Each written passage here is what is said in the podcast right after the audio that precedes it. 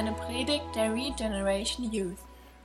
Mein Schwiegerpapa, der wohnt in Berlin, ganz in der Nähe von einem olympischen Dorf. Und direkt da angrenzend ist ein riesengroßes Areal, was ähm, früher genutzt worden ist ähm, von, ähm, von den Russen, von der russischen Armee und ähm, auch von den DDR-Soldaten, um da alle möglichen ähm, Waffen auszuprobieren. Ähm, die haben das jetzt übereignet an eine Sielmann-Stiftung und diese Sielmann-Stiftung nutzt diese riesengroße Heide, also einige Quadratkilometer groß, dafür, um da wieder Tiere auszuwildern. Und äh, die dürfen das deswegen nutzen, ähm, weil es immense Summen an äh, Geld verschlingen würde, dieses ganze militärische, also äh, ehemals militärische genutzte Gelände von diesen ganzen Altlasten zu befreien. Ähm, das heißt, man kann da auf den Wegen langlaufen ähm, und dann ist dann immer so drei Meter circa vom Weg weg sind immer Zäune. Und äh, man wird gewarnt, nicht diese Zäune zu überqueren, ähm, weil es sonst die Gefahr besteht, dass man auf einen Gegenstand tritt, äh, der explodieren kann. Ähm, ich habe mir auch so gedacht, ja, wie sieht das denn mit den Tieren aus, die da leben? Ähm, aber mal egal. Äh, nicht egal, aber das ist nicht so das, das Thema. Ich fand es nur spannend, ähm, dass da, obwohl lange Zeit schon ein Krieg vorbei ist, immer noch so Nachwirkungen von dem Krieg da sind und dann eine krasse Gefahr ausgeht und man an sich sehr achtsam sein sollte. Man sollte die Wege nicht verlassen. Und genauso geht es, lasst mich nochmal nachgucken, sechs sehr große Probleme mit Landminen. Und zwar an Platz Nummer eins ähm, in dieser unrühmlichen Liste liegt Angola. Da liegen noch 20 Millionen Landminen rum. 20 Millionen, die irgendwo rumliegen und wenn man drauf tritt, ist man tot oder man verliert Gliedmaßen und so weiter. Dann gibt es ähm, das gleiche Problem in Afghanistan. Da liegen noch 10 Millionen rum. In Kambodscha 4,5 Millionen. Und ich finde es interessant, diesen Gedanken, dass da Kriege vorbei sind und dass trotzdem noch so eine, so eine Gefahr da ist dass man mit dem Krieg nicht automatisch diese Minen entschärft sind. Und ich denke, dass es in unserem geistlichen Leben, der, unser geistliches Leben wird ja auch ganz oft mit einem geistlichen Kampf verglichen, ähm, auch gerade nach Siegen, die wir errungen haben, wo wir einfach nur happy sind, dass wir endlich über eine gewisse Gewohnheit gesiegt haben oder, oder andere Sachen, dann die Gefahr besteht, dass es dann auch noch Landminen gibt, die noch nicht so entschärft sind und wo wir drauftreten können. Und das ist so eine Frage, die wir uns heute Abend stellen wollen. Wo könnten da so Landminen in unserem Leben sein? Eigentlich wäre jetzt ja so vielleicht unsere Erwartung an diese Geschichte von, von dem Gideon, dass äh, es zum Abschluss gar nicht zu, zu so einer Thematik kommen muss, sondern dass es so ein Happy End gibt, oder? Das ist so eine Erwartung. Da ist äh, dieser, dieser Bauer, der sich vor den Feinden verkriecht, der dann von Gott berufen wird und der aufsteht, der seine Angst überwindet, der mutig wird, der zu einem Mann des Glaubens wird und der mit 300 anderen dann dieses riesige Heer der Feinde in die Flucht schlägt. Ein glorreicher Sieg. Das ist so eine Geschichte wie vom Tellerwäscher zum Millionär. Oder so eine Geschichte wie von so einem Steve Jobs, der mit ein paar Dollar in der Tasche in so einer Garage anfängt und Computer zusammen bastelt und dann zu so einem Elektronikhelden wird und einige Milliarden macht. So eine moderne Heldengeschichte. Wie kann es denn dann sein, dass es dann nicht so ein Happy End gibt? Dass dann dieser Sieg von, dem, von, äh, von diesem, äh, angeleitet von diesem Heerführer Gideon, dass man dann auch danach so eine, so eine Geschichte erzählen kann, wie er dann einfach einen super tollen Lebensabend hat. Aber den hat Gideon nicht gehabt, diesen super tollen Lebensabend. Sondern der Gideon ist eher so ein Beispiel dafür, dass für manch einen Erfolg zu einer riesengroßen Niederlage wird. Das ist die Realität für den Gideon, wenn wir uns die Geschichte weiter angucken. Er hat einmal diesen, diesen wunderbaren Erfolg gehabt, wo wir heute noch uns ähm, verblüfft am Kopf kratzen und sagen, wow, was, was hat Gott da gemacht? Wie hat Gott den gebraucht? Aber der Erfolg hat ihm keinen dauerhaften Sieg gebracht. Er hat zwar einen Sieg errungen, aber er, hat, er ist nicht irgendwo im, im, hat nicht im Sieg gelebt. Ja? Man könnte sagen, er hat diesen Sieg errungen, aber hat dann den Sieg wieder verloren in einem gewissen Sinn.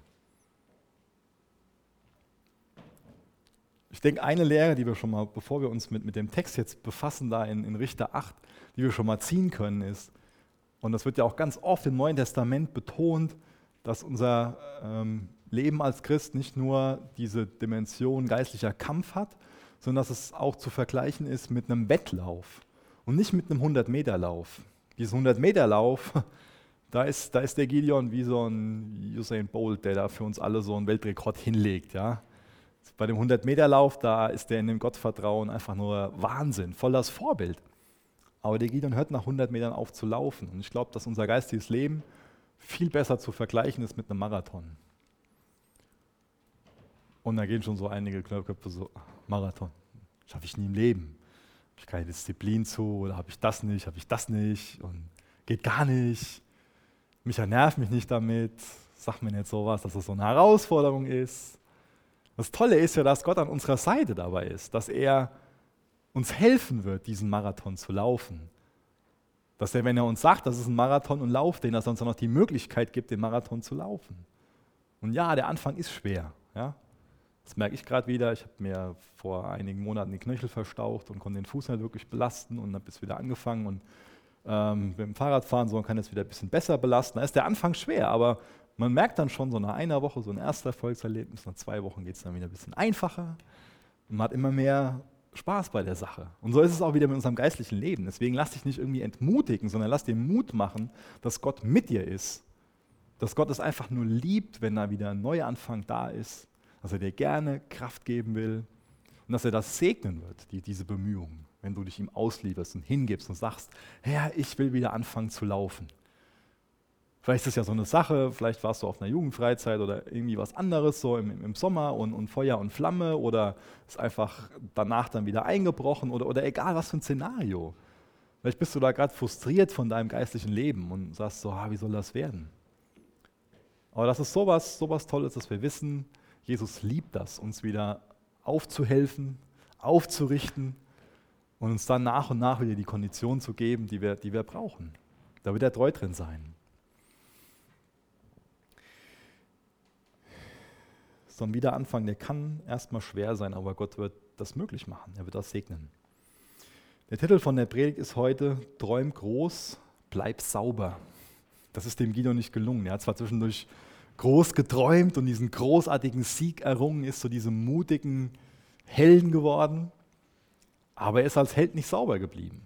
Sondern da gab es einfach Dinge in seinem Leben, wo er einfach krasse moralische Kompromisse gemacht hat und die ihn eingeholt haben. Das werden wir jetzt im Text lesen.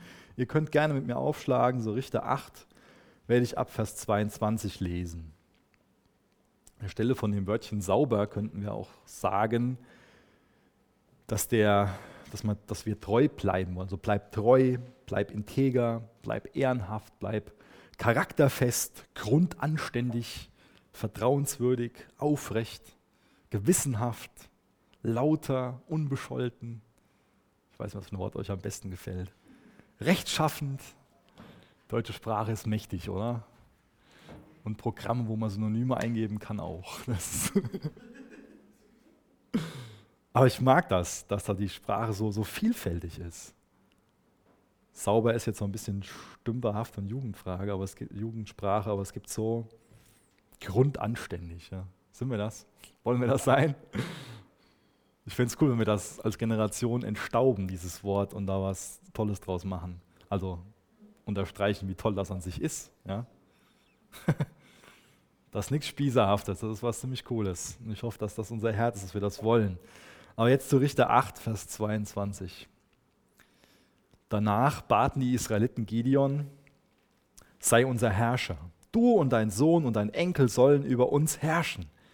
Denn du hast uns vor, der, vor Midian gerettet doch Gideon erwiderte, ich will nicht über euch herrschen, ebenso wenig wie mein Sohn, der Herr, soll über euch herrschen. Aber ich habe eine Bitte. Jeder von euch soll mir einen Ring aus seiner Beute geben. Die Feinde waren nämlich Ismaeliter und trugen goldene Ringe. Gern, antworteten sie. Sie breiteten einen Mantel aus und jeder warf einen goldenen Ring hinein, den er erbeutet hatte. Das Gesamtgewicht dieser goldenen Ringe betrug 1700 Goldschekel nicht eingerechnet die Halbmonde, die Ohrgehänge, die Purpurgewänder der Könige von Midian und die Ketten, die ihre Kamele um den Hals trugen. Gideon machte ein heiliges Ephod aus dem Gold und stellte es in seiner Heimatstadt Ofra auf. Sämtliche Israeliten trieben dort Abgötterei, Götzendienst, indem sie das Ephod anbeteten und es wurde Gideon und seiner Familie zum Verhängnis.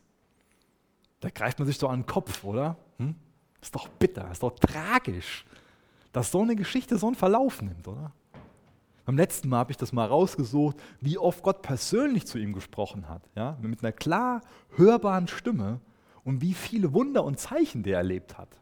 Und dann noch dieser glorreiche Sieg. Wie ist das denn möglich, dass nicht nur er von seinem Glauben an Jahwe abfällt, sondern dass er noch sein Volk dazu verführt, wo, wo er so ein Ansehen hat durch den Sieg, den nicht er errungen hat, sondern den Gott errungen hat. Wie ist es denn möglich, dass, dass er sein ganzes Volk quasi zum Götzendienst verführt? Das ist so tragisch. Der hat so gewaltige Wunder mit Gott erlebt. Gott schenkt dem Sohn so einen krassen Sieg. Da reden wir heute noch von. Der ist ganz oben, wird absolut gefeiert, wird heute noch besungen und er scheitert am Erfolg. Und ich will nicht Erfolg als was Schlechtes darstellen. Es ist toll, wenn du in einem, in einem guten Sinn, in einer guten Art und Weise erfolgreich sein willst und Gott für den Erfolg die Ehre geben willst. Ich glaube, dass es ein tolles Ziel ist, wenn ihr irgendwo ähm, exzellent leben wollt und was, was erreichen wollt. Also wenn ihr gute Ziele habt, gesunde Ziele habt, die Gott ehren. Wenn ihr erfolgreich sein wollt in einem guten Sinn, ist es was, was, was richtig Tolles. Aber was macht der Erfolg mit uns? Das ist eine wichtige Frage für uns. Wie gesagt, der Erfolg an sich, der, der ist nichts irgendwie Schlechtes. Aber wie wir mit dem Erfolg umgehen, das ist eine Frage. Und ich glaube auch, dass Erfolg oft unseren wahren Charakter ans Tageslicht bringt. Das sehen wir auch in dem Leben von dem Gideon. Das werden wir jetzt ein bisschen rausarbeiten das nicht immer so einfach, wenn man erfolgreich ist. Und da träumen viele von, erfolgreich zu sein. Ich denke, das ist eine Sehnsucht, die in uns allen ist. Weil wir alle irgendwo bedeutsam sein wollen, oder? Wir wollen es zu was bringen. Wir wollen in, in, den Spiegel gucken können und wollen sagen können, gut gemacht. Das ist irgendwie sowas, was in uns drin ist, als Sehnsucht. Macht, Reichtum, das sind so Verlockungen, oder? Und ich finde es absolut bitter, wie viele, auch Christen, immer so für ihre Karriere, ihre Gesundheit opfern, ihre Familie opfern, ihre Kinder opfern, ihre Ehe opfern. Und ich glaube, vieles davon kommt aus dieser Sehnsucht heraus, Erfolg haben zu wollen, was sein zu wollen. Und auf diesem Götzenaltar wird so manches Opfer gebracht. Der Gideon hat gesiegt, der war sehr erfolgreich. Und dadurch war er sehr herausgefordert. Ich denke, viele von euch haben schon mal was von dem Billy Graham gehört, das ist ein ganz bekannter Evangelist. Und der ist mal gefragt worden, was für ihn als erfolgreichen Mann so die größten Versuchungen sind. Und er hat drei Worte gesagt. Er hat gesagt, Geld, Sex, Macht. Das sind die größten Versuchungen. Und das sind so die drei Landminen, um nochmal das Bild aufzugreifen, die vor dem Gideon liegen, nachdem er diesen Kampf gewonnen hat. Das sind diese drei Landminen vor ihm. Und das sind diese drei Landminen, die seinen letzten Lebensabschnitt total verhageln. Wir haben das eben gelesen. Die nicht für so ein Happy End sorgen, sondern die für eine traurige Geschichte sorgen. Und an dem Beispiel von dem Gideon sehen wir, dass unser Charakter ein Stück weit unsere Zukunft bestimmt. Es kommt ganz stark auf unseren Charakter an, wenn es um unser Morgen geht. So. Und das, was bei uns im Geheimen passiert, da brauchen wir uns nichts vormachen. Das wird früher oder später wird es öffentlich. Das, was für uns im, im stillen Kämmerchen passiert, das wird früher oder später wird es öffentlich. Es wird sich zeigen, wer wir sind.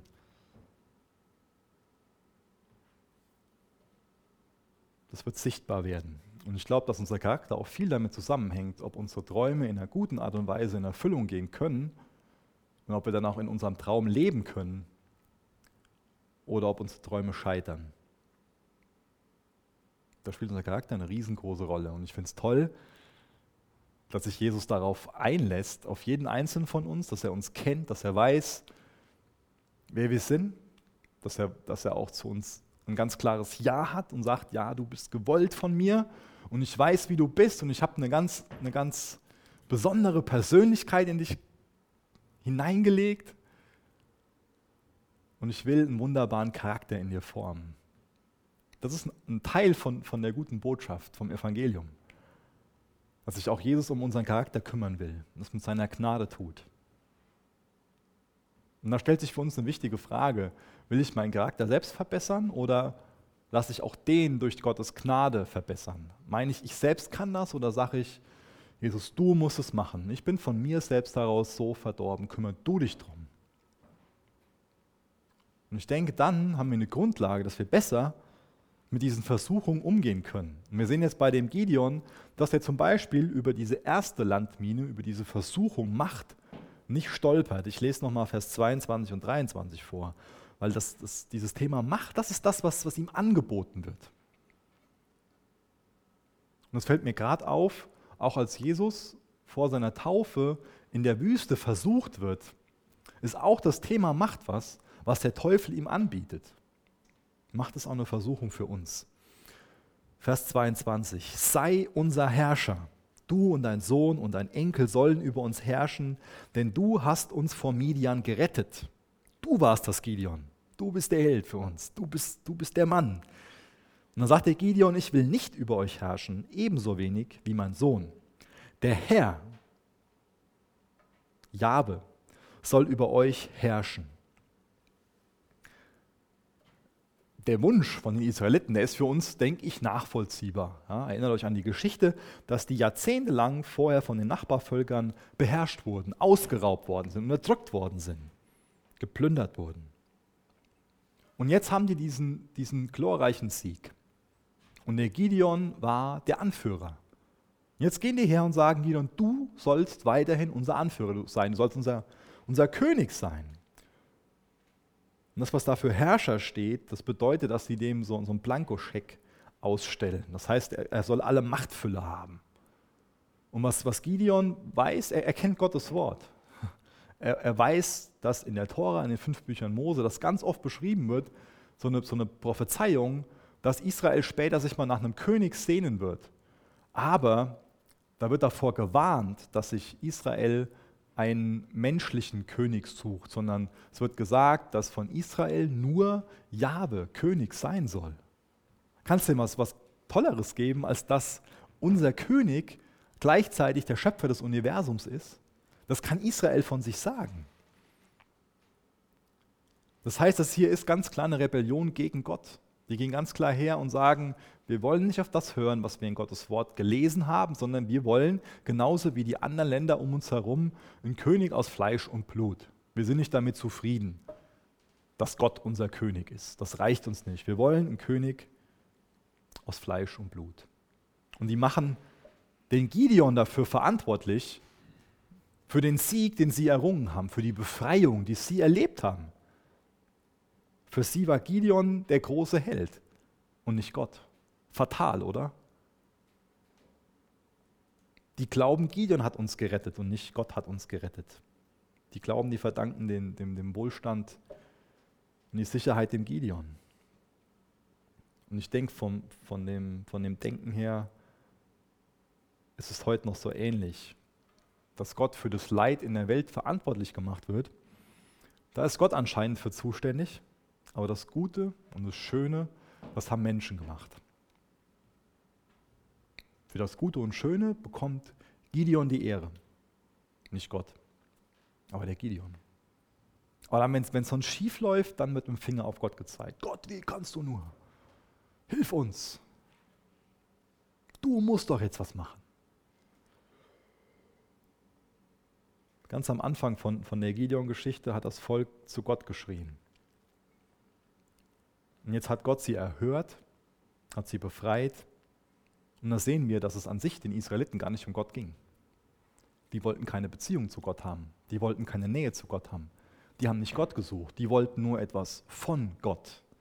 Die wollten einfach nur ein bequemes Leben. Ein Leben in Sicherheit, ein Leben in Freiheit. Und es ist nicht schlecht, ein Leben in Sicherheit und Freiheit zu wollen. Aber die Frage ist, was ist mir wichtiger? Und denen war einfach nur ihre Ruhe, ihre Freiheit, ihr Leben, ihr sicheres Leben, ihr bequemes Leben. Das war ihnen wichtiger als Gott. Die haben nicht Gott gesucht. Die wollten nur was von Gott.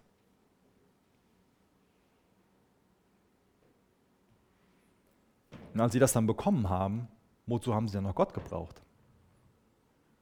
Nachdem sie Gott dann quasi vor ihren Karren gespannt haben und er ihren Karren aus dem Dreck gezogen hat, haben sie Gott wieder gefeuert, wieder vergessen.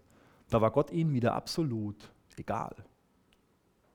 Wozu brauche ich denn Gott noch, wenn er mir meinen Ausbildungsplatz gegeben hat, wenn er mir aus meinem Single-Sein herausgeholfen hat, wenn er mir das und das und das, meine Krankheit geheilt hat? Wozu brauche ich Gott da noch? Ich suche ja nicht Gott, ich will ja nur ein bequemes Leben haben. Sarkasmus aus. Für was beten wir denn so? Wonach suchen wir denn? Erfolg, Freiheit? Wollen wir einfach nur ein besseres Leben? Oder wollen wir wirklich Gott? Wollen wir diese Beziehung zu ihm haben? Ist er Gott über unser Leben in guten Zeiten und in schlechten Zeiten? Ist Jesus an unserer Seite als unser Freund? Oder ist er für uns nur ein übernatürliches Wesen, den wir ab und zu mal vor unseren Karren fahren, wenn er wieder tief im Dreck steckt, damit er uns weiterhilft? Den ich nur brauche, wenn es mal irgendwo klemmt.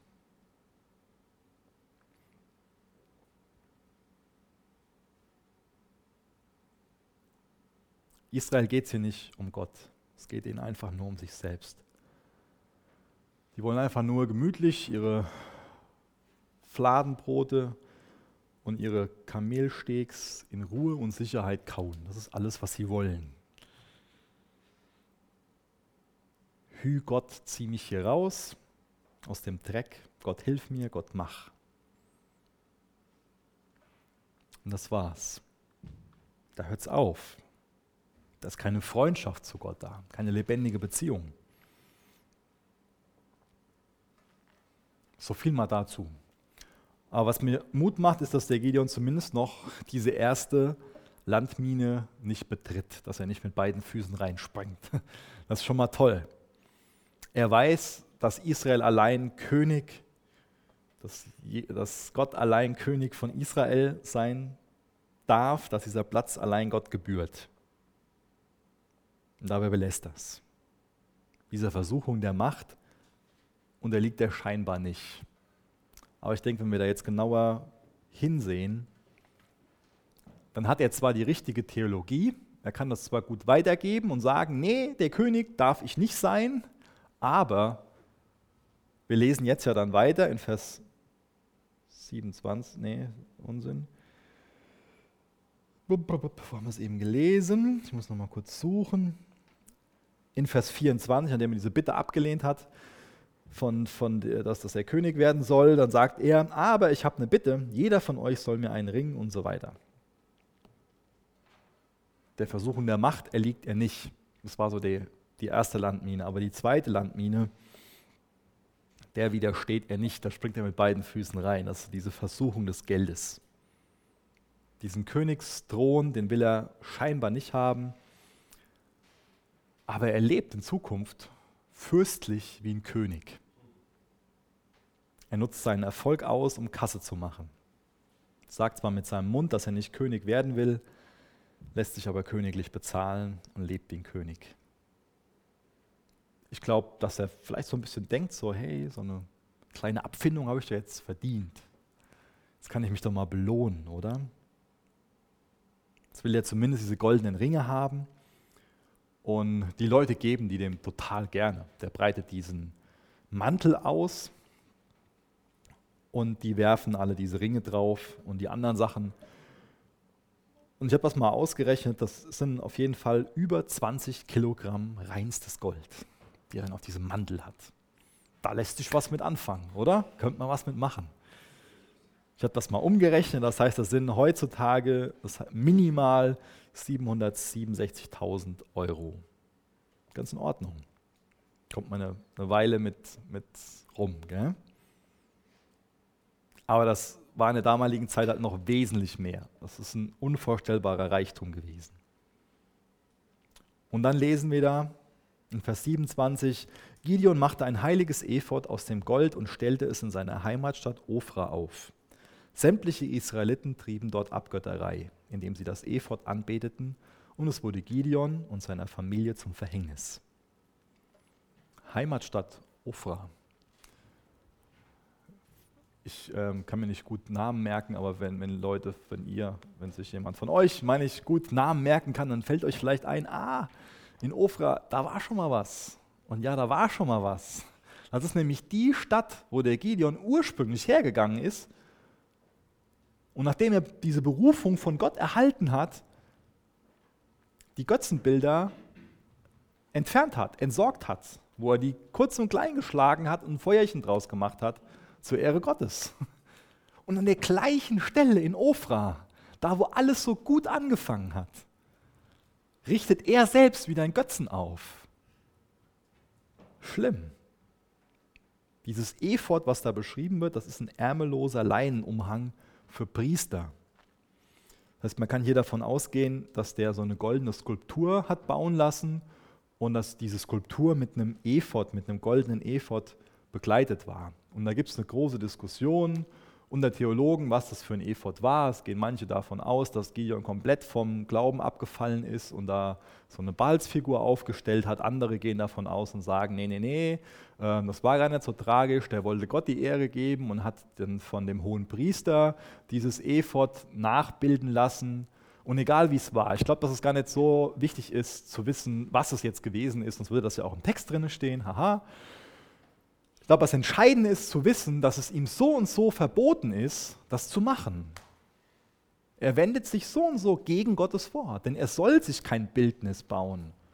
Und es war vielleicht eine gute Intention, dass er sich gedacht hat, ja, wir bauen das hier nach, das, das, das Ephod von dem hohen Priester. Und dann denkt das ganze Volk, wenn die dieses tolle diese tolle Skulptur, nenne ich es jetzt mal, sehen, dann, dann, denken die daran, ja, Gott hat uns den Sieg geschenkt. Vielleicht war das seine Motivation, wenn wir jetzt mal ganz viel, wenn wir ihm mit ganz viel Wohlwollen entgegenkommen und ihm ganz viel Gutes unterstellen. Aber er hat sich trotzdem gegen Gottes Wort gewendet, weil Gottes Wort ihm klar sagt, das sollst du nicht machen. Du sollst nicht so ein Bild erstellen. Und da sehen wir auch diese Gefahr, die ein Bildnis ist, nämlich dieses Ding wird nachher angebetet. Egal, ob es jetzt ein Baal ist oder ein hoher Priester, Gewand, es wird so und so zu einem Götzen, es wird angebetet. Das ist tragisch, denn der Gideon wird von dem Volk weiterhin akzeptiert. Und wir haben das gelesen, was für ein geistlicher Zustand da war. Er hätte die reformieren können, da hätte eine Erweckung im Volk Israel stattfinden können, wenn er weiterhin sich geistlich verhalten hätte und das Volk auch da korrigiert hätte. Er hätte ja sagen können, ja, nicht, nicht mir gebührt die Ehre, sondern Gott, wie er das gemacht hat, er das ausführen können. Ich glaube, von ihm war das nur so ein, so, ein, so, ein, so ein Rückzug auf Raten. Ja? Er hat sich da ja zurückgezogen. Wir lesen am Lebensende gar nicht mehr viel davon. Er hat ja nichts mehr gemacht gegen, dagegen, dass, dass da so, so ein, dieses Bildnis als Götze dann angebetet wurde. Das war ihm ja anscheinend egal. Er hätte so viel Gutes machen können, aber er zieht sich zurück. Das heißt, was, was klar ist, dass Gideon so von seinem klaren Kurs abgewichen ist, dass er nicht mehr nur Gottes Willen gesucht hat, Gott vertraut hat. Sinnbildlich wird es hier so beschrieben, dass sein Gold zu seinem Götzen wurde. Und ich finde es interessant, dass Götzendienst in der Bibel oft mit Ehebruch und mit Hurerei verglichen wird. Das heißt, was der Gideon, was das Volk gemacht haben, dass sie ihr Herz nicht mehr nur an Gott gehangen haben, sondern an jemand oder etwas anderes. Glaube, für manch einen ist auch der Gideon zu einem Götzen geworden. Der Gideon, das ist der, der uns, und nicht Gott ist der, der uns befreit hat. Schade, dass anscheinend dieser Erfolg den Gideon zum, zum Stolpern gebracht hat. Der hat auf jeden Fall diesen Moment des Sieges nicht dafür genutzt, Gott Ehre zu geben, sondern er hat diesen Moment genutzt zu seinem eigenen Gewinn, hat sich dieses, dieses ganze Gold geben lassen. Anscheinend steigt dem Gideon der Erfolg und der Reichtum zu Kopf.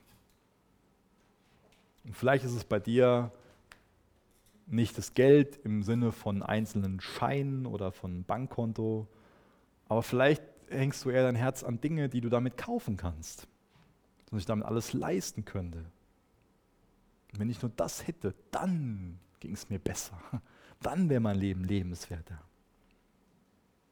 Dass man irgendwie stundenlang in irgendwas für einem Shopping-Tempel unterwegs, stundenlang auf irgendwelchen Internetseiten, man meint ständig, man muss das Neueste haben, das Beste haben, man rennt irgendwelchen Trends hinterher, gibt sein Geld dafür aus und macht das zu einem Götzen. Das ist nichts, was weit weg von uns ist. Es ist vielleicht weit weg von uns, so ein, so ein Ephod aufzurichten. Aber so ein Götze zu haben, das ist nicht weit weg von uns. Ich habe das eben vorgelesen im Text, dass dann dieses Götzenbild für den Gideon und seine Familie zum Fallstrick wird. Wenn Gott nicht mehr die Mitte von unserem Leben ist, wenn er nicht mehr im Zentrum steht, dann entsteht da ein Vakuum und dann kommt da irgendwas anderes rein dann füllt sich das mit irgendwas. Und bei dem Gideon hat sich das leider mit was anderem gefüllt. Und das ist so die dritte Landmine. Und in diese dritte Landmine springt er auch mit beiden Füßen rein, als ob er es nicht besser wüsste. Das ist so die Versuchung von Sex und von einem bequemen Leben. Ich lese mal ein paar, überspringe ein paar Verse und lese mal Vers 30 und Vers 31 vor. Da steht, er hatte 70 leibliche Söhne. 70 leibliche Söhne denn er besaß viele Frauen. In Sichem hatte er darüber hinaus eine Nebenfrau, die ihm einen Sohn gebar, und er nannte ihn Abimelech. Der hat 70 Söhne gehabt. Der muss in ganz schön vielen Betten rumgehüpft sein. Das und wir lesen davon, dass er sich auch eine Nebenfrau gönnt, die in Sichem lebte.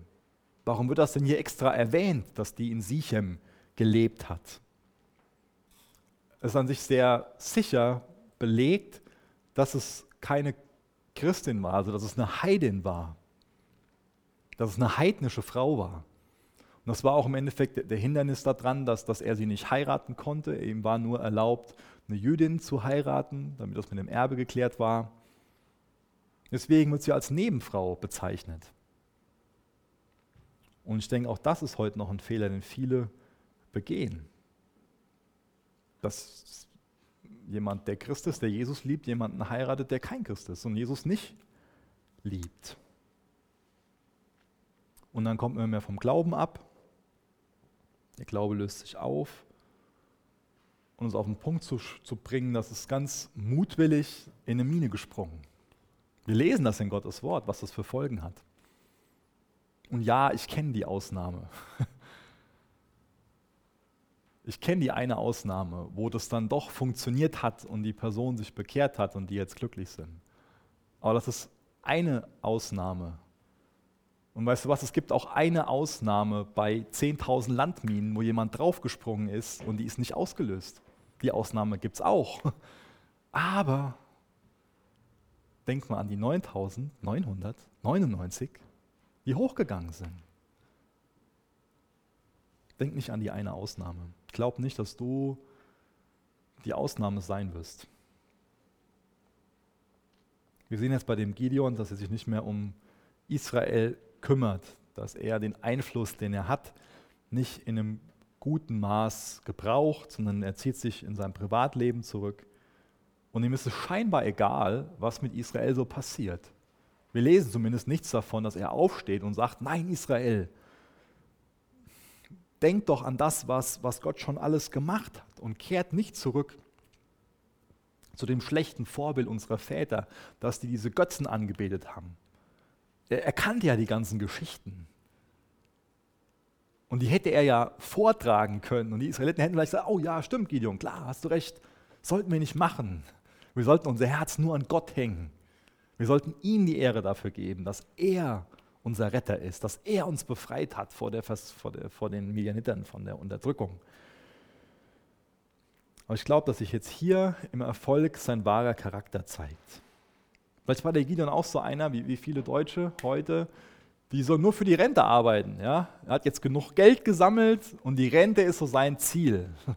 Dann kann ich die Füße hochlegen, dann habe ich so ein bequemes Leben. Habe ich meine Nebenfrau in Sichon, Sichem am Start und habe hier meine ganzen Frauen und mir das ganz gut vorstellen, dass er so seinen 70 Söhnen dann zum tausendsten Mal davon erzählt hat, oh Junge, und ich, ich habe da hier mit den 300, oh, denen haben wir es gezeigt. Und dann sind sie alle weggerannt. Und, und er hat so aus der Vergangenheit heraus gelebt und vergisst darüber, dass es ein Heute für ihn gibt. Dass er ein wunderbarer Leiter für Israel sein könnte, der daran erinnert, was Gott für sie gemacht hat und dass Gott auch in der Zukunft treu sein will und so weiter. Aber er legt die Füße hoch und zieht sich zurück. Deswegen, lebst du dafür, dass du irgendwann mal Rente bekommst oder lebst du einfach mit deinem Leben dafür und sagst, ich will, dass Gottes Reich kommt? Da hänge ich mein Herz dran. Füße hochlegen ist mal hier und da ganz gut. Sabbat ist was Wichtiges, ja. Ich bin nicht gegen Füße hochlegen und, und gegen regenerieren und Sabbat halten, das ist was Biblisches. Aber es ist nichts Biblisches, einfach nur ein möglichst ja, faules Leben leben zu wollen, Sicherheit leben zu wollen, möglichst oft die Füße hochlegen zu wollen und chillen zu wollen. Das ist nichts, was die Bibel sagt, das ist erstrebenswert, sondern was ganz anderes. Thema fordert und Sprüche, das ist nochmal eine andere Predigt wert, glaube ich. Schade, dass ich hier so der wahre Charakter von dem Gideon zeigt, dass er nun mal so eine kurze Strecke mitgelaufen ist und nicht ein Marathon. Wisst ihr, es geht nicht darum, dass wir nur mal zwischendurch treu sind. Es geht nicht darum, mal kurz zu sprinten und kurz im Glauben zu stehen, sondern es geht darum, im Glauben zu leben.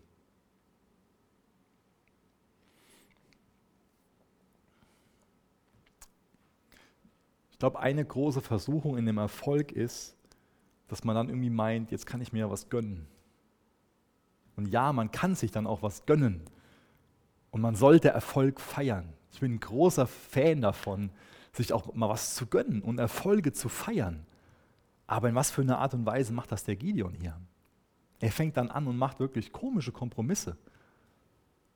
Ich kann mir gut vorstellen, dass das, dass das so sein Denken war. So, ach, ich habe jetzt Erfolg gehabt, jetzt kann ich mir auch mal die Nebenfrau in Sichem gönnen. Ja? Wie, wie feierst du Erfolge? Jetzt habe ich die Ausbildung geschafft, jetzt habe ich das gemacht, jetzt kann ich auch mal richtig feiern gehen. Und ja, du kannst richtig, richtig, richtig kannst du feiern gehen. Oder lässt du dich dann gehen, wenn du feiern gehst und besäufst dich und keine Ahnung. Ich brauche keiner mehr beschreiben. Der Gideon fällt hier so richtig auf die Nase, ohne es zu merken. Und ich glaube, wenn wir alle ehrlich sind, dann ist auch so ein Thema für uns, dass wir auf die Nase fallen. Und ich glaube, dann bewegt uns hoffentlich die Frage, wie wir jetzt weiter mit Versuchungen umgehen. Da sind diese drei Riesenversuchungen da, die nicht nur für den Gideon eine Relevanz haben, sondern die auch für uns eine Relevanz haben. Sex ist für uns eine Versuchung, Macht ist eine Versuchung, Geld ist eine Versuchung. Wie gehen wir denn mit Versuchungen um? Ich glaube, eine ganz gute Art und Weise, anzufangen, mit einer Versuchung umzugehen, ist darüber zu reden. Das ist was ganz Gesundes. Gerade über die Sachen, wo du meinst, dass du nicht drüber reden kannst, solltest du mit jemandem drüber reden. Mit einem guten Freund oder mit einem Leiter. Das ist was ganz Befreiendes. Denn da, wo wir was im Geheimen halten, werden wir von was kontrolliert. Da hat was viel Macht über uns. Und es ist was ganz Befreiendes, diesem etwas die Macht zu nehmen und darüber zu reden. Zum, mit einem Partner darüber zu reden, mit einem Freund, einer Freundin, mit einem Leiter. Das geht mir selbst so, dass ich das für mich oft erlebt habe, wie gesund das ist und wie gut es tut, sich sowas von der Seele zu reden. Und ich habe danach oft gemerkt, dass die Sache viel weniger Macht über mich hat einfach weil sie ins Licht geholt worden ist und nicht mehr was im, im Dunklen ist, was dann Macht über uns hat dadurch. Und ich habe das schon so oft von anderen Leuten gehört. Oh, Micha, danke, dass du mal zugehört hast. Es hat so gut getan, dass man einfach. Da wird oft drüber gelacht, über diese Beichte in der katholischen Kirche. Und wir werden bestimmt jetzt nicht hier irgendwie so einen Beichtstuhl einbauen, keine Angst. Aber es ist einfach ein gutes biblisches Prinzip. Jakobus 5 könnt ihr das nachlesen, dass wir einander unsere Schuld bekennen. Und das bedeutet nicht, dass wir uns vor jedem nackig machen. Da, das, da gibt es auch einen ungesunden Rahmen für. Ja? Aber es gibt einen gesunden Rahmen dafür und den solltest du dir suchen. Darüber reden. Das ist was ganz, ganz Wichtiges. Und das nächste, was ich euch sage, das hört sich vielleicht nicht geistlich an, sondern feige an, aber das ist sehr geistlich, nämlich das ist von der Versuchung fliehen. fliehen ist doch feige, oder? 1 Timotheus 6, Vers 11, da steht, aber du, Timotheus, gehörst Gott, deshalb sollst du dich davon fernhalten. So übersetzt hier die Neues Leben Übersetzung. Und die meisten anderen, die gebrauchen nicht das Wort fernhalten, das weiß ich nicht, warum das so übersetzt ist, sondern die reden von der Flucht, davon weglaufen. Du, Timotheus, gehörst Gott. Deshalb setz mal deinen Namen ein für Timotheus. Du, Punkt, Punkt, Punkt, gehörst Gott. Deshalb sollst du dich davon, deshalb sollst du davon weglaufen. Das wollte ich sagen. Wie das tönt, vielleicht erstmal feige, aber oft ist es das Beste, was wir tun können. Dass wir aus dem Geschäft rausrennen, von der Internetseite fliehen, aus der Bar, aus dem Club. Dass wir uns, ich glaube, das beinhaltet auch, dass wir uns die Möglichkeiten nehmen, zum Beispiel radikal den, den Fernseher, das Smartphone oder was es auch immer ist, was uns versucht, dass wir das. Und vielleicht bedeutet das in der Frühstückspause morgens alleine da zu sitzen. Und ich bin kein Freund davon, von so einer frommen Flucht. Aber für so eine gewisse Zeit kann es mal gut sein, zu sagen, nee, das, das kann jetzt nicht mehr meine Ohren dran, das ganze Geschwätz. Und ich muss da, das, das verdirbt meine Gedanken. Ich setze mich lieber alleine hier hin. Und es ist eine Sache, sowas bei Arbeitskollegen zu machen. Das ist eine andere, sowas bei Freunden zu machen. In der Schule oder sonst wo. Und das ist noch eine andere Sache, das bei deinen christlichen, frommen Freunden zu machen. Und ich meine, ich will jetzt nichts, und das, das müsste normalerweise ein bisschen mehr noch ausführen, aber da haben wir nicht die Zeit heute für. Ich meine nicht, dass wir so eine fromme Selbstgerechtigkeit an den Tag legen sollten und ich bin was Besseres und deswegen gebe ich mit euch nicht ab. Das wäre fatal.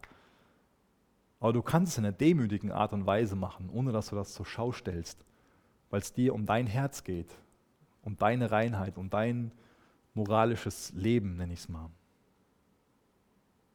Das kann bedeuten, dass wir uns von, von Leuten abwenden, wo wir einfach ständig von runtergezogen werden. Es gibt ja dieses Beispiel von einem Thermostat und einem Thermometer. Ein Thermostat stellt die Temperatur in einem Raum ein, ein Thermometer zeigt sie einfach an. Das heißt, ich kann jetzt hier in den Raum reinkommen, wie so ein Chamäleon sein und mich anpassen. Und ich glaube, dann sollte ich wegrennen und Du kannst dir aber auch in verschiedenen Situationen, es wird nicht immer gelingen, von Gott die Kraft schenken lassen, die Temperatur anzuheben oder abzusenken, um in dem Bild Thermostat-Thermometer zu bleiben. Aber da musst du ehrlich zu dir selbst sein und demütig sein. Und wenn es nun mal so ist, dass du dich wie so ein Chamäleon verhältst, dann verhältst, dann, dann renn.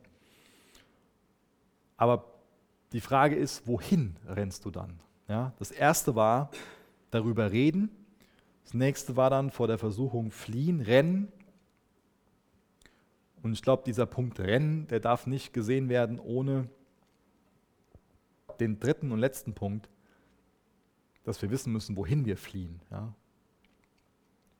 Dass da ganz bewusst so ein Blickwechsel da ist. Blickwechsel vollziehen, könnte man den Punkt nennen. So eine Flucht, die kann nur erfolgreich sein, wenn wir zu dem laufen, der uns helfen kann, wenn wir im Gebet zu Jesus rennen und ihm sagen, Jesus, ich habe da gerade eine Versuchung und das und das. Und ich glaube, so ein wirklicher, so ein wirklicher Sieg, der kann dann auch geschehen, wenn wir uns zum Beispiel mit, Entschuldigung, mit Matthäus 4 beschäftigen. Da wird diese Versuche von Jesus beschrieben. Und ähm, ich unterstelle es euch mal, die meisten von euch wissen, wie Jesus auf die Versuchung vom Teufel reagiert hat. Wie hat er darauf reagiert? Helft mir. Es steht geschrieben. Genau. Wie sieht das mit euch aus, wenn ihr in Versuchung seid? Wie sieht das mit mir aus, wenn ich in der Versuchung bin? Gehe ich dann auch her und sage, es steht geschrieben? Es steht geschrieben, dass der Rahmen für Sexualität die Ehe ist. Deswegen lebe ich hier nur da aus. Und ich weiß, dass Gottes Wort, dass es sein Ratschluss offenbart, dass seine Gedanken gut für mich sind. Dass da wahres Leben Überfluss drin ist. Deswegen lebe ich das nicht außerhalb von dem und dem Rahmen. Wie, wie sieht es für dich aus? Wie gehst du mit, mit den Versuchungen um? Argumentierst du da mit Gottes Wort? Wohnt Gottes Wort da reichlich in deinem Herzen und kannst du aufgrund davon, dass Gottes Wort in dir ist, da auch Antworten drauf geben? Das ist so wichtig, dass, dass da so viel in unserem Herz drin ist von Gottes Wort und dass wir damit dann antworten. Matthäus 4, Vers 10, denn die Schrift sagt, du sollst den Herrn, deinen Gott, anbeten und nur ihm allein dienen. Ist das deine Antwort? Nee, neues MacBook, ich hänge nicht mein Herz an dich. Ich bete Jesus alleine an. Das war jetzt ein Beispiel für mich. Ich weiß, dass es lächerlich ist, aber du kannst es für dich einsetzen. Der Gideon hat also so einen großartigen Sieg errungen. Aber was hinterlässt er? Da wird dieser Abimelech wird beschrieben. Und ich denke, das ist nochmal letzten Gedanken wert, sich mit dem auseinanderzusetzen. Abimelech, das ist der Name von, von dem Sohn von dem Gideon, den er mit seiner Nebenfrau hatte. Und dieser Name, der bedeutet, Vater ist König. Und er lebt das aus, was sein Name bedeutet. Er bringt seine ganzen Halbgeschwister, seine ganzen Halbbrüder, muss ich sagen, um. Und will sich auf Israels Thron setzen. Macht er auch, glaube ich, für drei Jahre oder so. Kann auch sein, dass drei Jahre falsch sind. Aber irgendwie so ein, so ein Zeitraum. Ein ganz schrecklicher Herrscher, der nicht als König Israels aufgenommen wird, weil er nicht gesalbt wurde dafür. Dieser Abimelech, der hat Gideons Familie auseinandergerissen das Volk in eine Tragödie gestürzt. Und ich glaube, wir sehen auch daran, dass Helden in so einem Kampf nicht immer auch Helden im Alltag sind. Woran hängst du dein Herz? Sagst du in erster Linie, ach, so, so ein Sieg wie Gideon errungen hat, den will ich auch erringen? Oder sagst du, nee, ich will lieber so ein Held im Alltag sein? Ich will lieber jemand sein, der seine Familie in Ordnung hat, der sich richtig um seine Kinder kümmert. Ich will lieber jemand sein, der keine Nebenfrau in Sichem hat, der nicht in Abimelech zeugt, was ist dir wichtig? Der Gideon hinterlässt ein krasses Erbe in, in, dem einen Sinn, dass wir heute noch darüber reden, was er für einen Glauben hatte, dass er aus der Kälte herausgekrochen ist und Gott ihn zu diesem Herrscher gemacht hat. Aber wenn wir die Geschichte zu Ende lesen, wissen wir, was er im Grunde genommen hinterlassen hat. Einen verqueren Sohn, der die ganzen anderen umgebracht hat. Was ist das für ein Erbe? Und das, dafür ist er verantwortlich. Ja? Er hat seine Füße hochgelegt und hat nur noch davon gesprochen, ich bin der Held. Ich habe damals und damals und damals, hat nicht mehr in der Gegenwart gelebt, hat nicht mehr Gott die Ehre dafür gegeben. Das ist fatal. Helden im Kampf sind nicht immer Helden im Alltag. Hat das ganze Volk geleitet, aber bei seiner eigenen Familie hat er versagt. Und vielleicht erscheint dir es nicht sonderlich relevant, dieses Thema Familie und Erbe und so weiter, aber das Thema wird für dich irgendwann relevant. Und dann ist es gut, wenn du darauf vorbereitet bist und wenn du sagst, wenn du in deinem Herzen beschließt, dass du deine Familie nach biblischen Maßstäben führen willst, nach einer biblischen Ordnung, wenn du deine Kinder im Herrn erziehen willst, da solltest du dich jetzt schon darauf vorbereiten.